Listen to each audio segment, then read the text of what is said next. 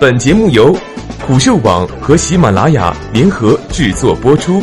虎嗅网：一个不善于嗅闻气味的商人，不是一头好老虎。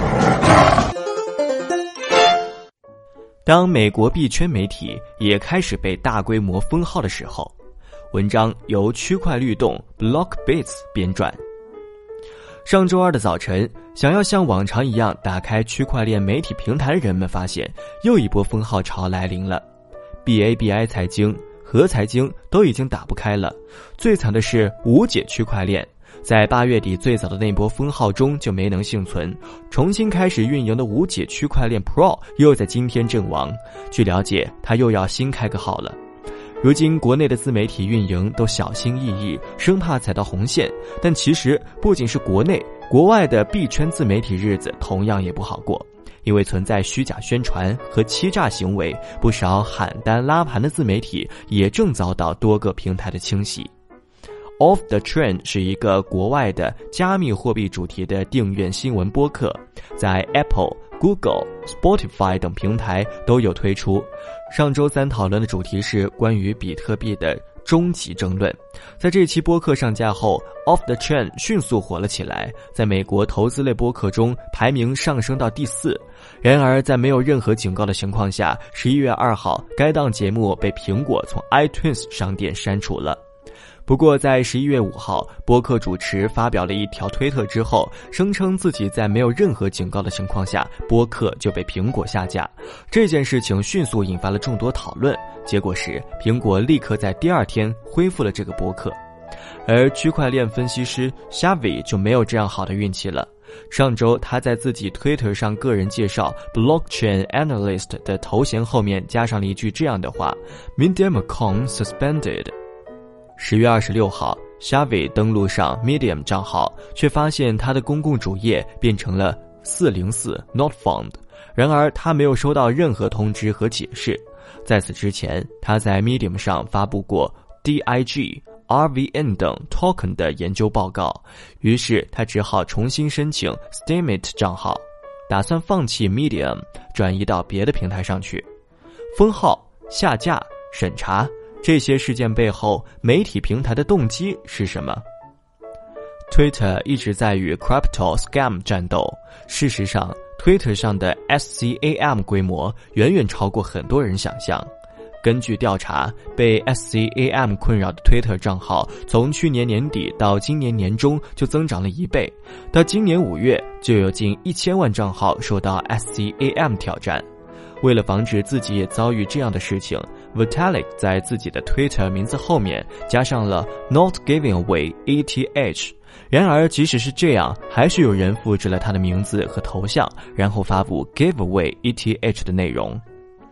由于特斯拉创始人马斯克特立独行的性格和巨大的影响力，他的推特账号向来是欺诈者的最爱。他们的作案手法常常是先黑掉一个经过认证的账号，换上其头像之后，再把名字改成马斯克，之后发布一些赠送比特币的推文。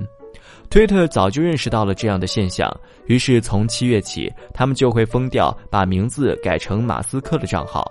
可是前些天，很多人刷推特的时候，还是在时间线上看到了下面的推文，是马斯克的名字，是他的头像，是赠送比特币的内容，而且还被推特给推荐了。为什么又出现了这样的欺诈呢？在 Twitter 想方设法对付欺诈者的时候，欺诈者也在和 Twitter 斗智斗勇。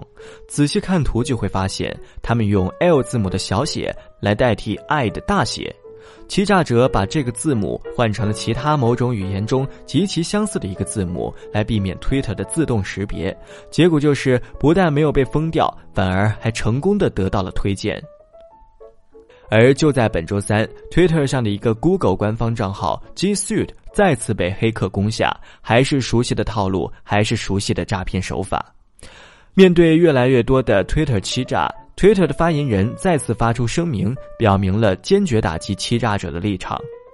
不过推特和 SCAM 的这场战斗从一开始进行的就不顺利。随着推特打击 SCAM 手段的升级欺诈者们也变得越来越精明。除了像是更改字母的小把戏之外，再比如 Twitter 禁止在推文里放钱包地址，于是欺诈者就开始转为网站链接、支付的操作说明等。除此之外，不断升级的审查制度还常常伤及无辜，引起众多人的不满。或许正是从这里面吸取了教训，Facebook、Google 对数字加密货币的态度才发生了转变。在今年年初的时候，Facebook、Google 都禁止了 ICO 和数字加密货币相关的广告。但是年终之后，态度纷纷缓和起来。Google 在九月时发布了如下的声明：符合规定的交易所可以在 Google 美国和日本发布数字加密货币广告，虽然 ICO 仍然被禁止。而 Facebook 作为最早实施禁令的公司，也是最早做出改变的。他们从六月底起就开始接受数字加密货币广告申请，申请人需要提供公司执照、是否已上市等信息。经过 Facebook 审核后，可以发布广告。不过与此同时，Facebook 也说明了这项政策可能会根据后续的反馈再做出改变。与 Google、Facebook 对数字加密货币广告态度的转变不同的是，Medium 的态度从一开始就很坚决。文章开头提到的虾米并不是第一个被 Media 封号的分析师。事实上，Medium 对币圈内容的审查也早就开始了。Malcolm Rose 在五月的时候就遭遇了这样的事情。不过与 s h a v i 不同的是，Malcolm 不是自己登录的时候发现被封号了，而是他的一个读者给他发消息告诉他的。他的 Medium 公众账号在他自己登录的时候显示一切正常，只是在别人查看的时候才会无法显示。这样的账号屏蔽手法并不少见。不过，通常是用来对付 spam。Malcolm 发邮件质问 Medium，收到的回复是这样的：“您好。”您的 Medium 账户由于违反了我们的政策，已被暂停使用，请查看我们关于数字加密货币的账号与文章的政策规定。如果您想要恢复您的账号，除了我们网站的通用一般规定外，您的账号还要符合这些规则。如果您有我们的会员，您的账号处于暂停状态时，仍然可以继续阅读会员限定的内容。感谢配合，Medium 信用安全部。Medium 提到的关于数字加密货币账号与文章的政策分为两部分，第一部分是写给普通用户的免责条款，第二部分是写给进行 ICU 的公司账号的要求。然而，很多被封掉的账号却并不是 ICU 的发币公司。Malcolm 对此进一步的追问，没有得到 Medium 的回复。Malcolm 对此事的解决方式比 Xavi 来的激烈很多。他选择的是创建自己的博客网站 Rose Crypto，不再接受任何人的审查。可能很多人没有注意到 Medium 对服务条款做的修改，条款中有这么几行字被删除：自由开放的平台，任何人都可以写出自己的观点和意见。观点的表达应该享有巨大的自由，所以我们认为对错误思想的最佳回应应该是正确的思想，而不是审查制度。取而代之的是，我们有权以任何理由删除您发布的任何内容。Medium 对自己的定位早就不再是一个自由、开放、包容、无审查的平台，而是声称自己有权以任何理由删除任何人发布的内容。Twitter、Google、Medium 这种普及的互联网平台严打加密货币之后，自媒体要向哪里走呢？有人像 Shavi 一样转移到了 Shitmate，有人像 Malcolm 一样开通了自己的博客，有人向其他区块链媒体投稿。加密货币从此被固定在这个已经存在的圈子里，而在普通大众活跃的平台，也即是圈外人了解进入币圈链圈的途径，来自圈内人的声音小了许多。可是，或许并不会多少人注意到他们的消失，因为欺诈者们依然活跃在人们的视线里，和平台玩着没有结局的猫抓老鼠的游戏。对于任何平台来说，如果网民因为看到了自己平台上的内容或者推广而受损失，平台方也要承担相应的责任。在国内，各大平台，比如说微信，会定期、会不定期的对账号进行清理。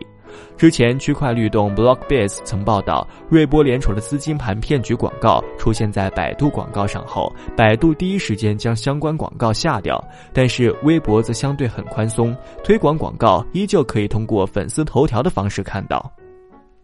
各大平台保护自身利益的同时，也在保护用户的利益。面对极其不明朗的法律法规，投资数字加密货币的投资者很难保护自己的合法权益。但很显然，平台对内容的管理出现了大量的漏洞，监管力度仍需要升级。想要解决这些问题，最关键的就是对数字加密货币投资出台相应的法律法规，对各方从业人员进行规范。对作者内容质量和内容意图进行审查或标注，从源头上杜绝诈骗发生。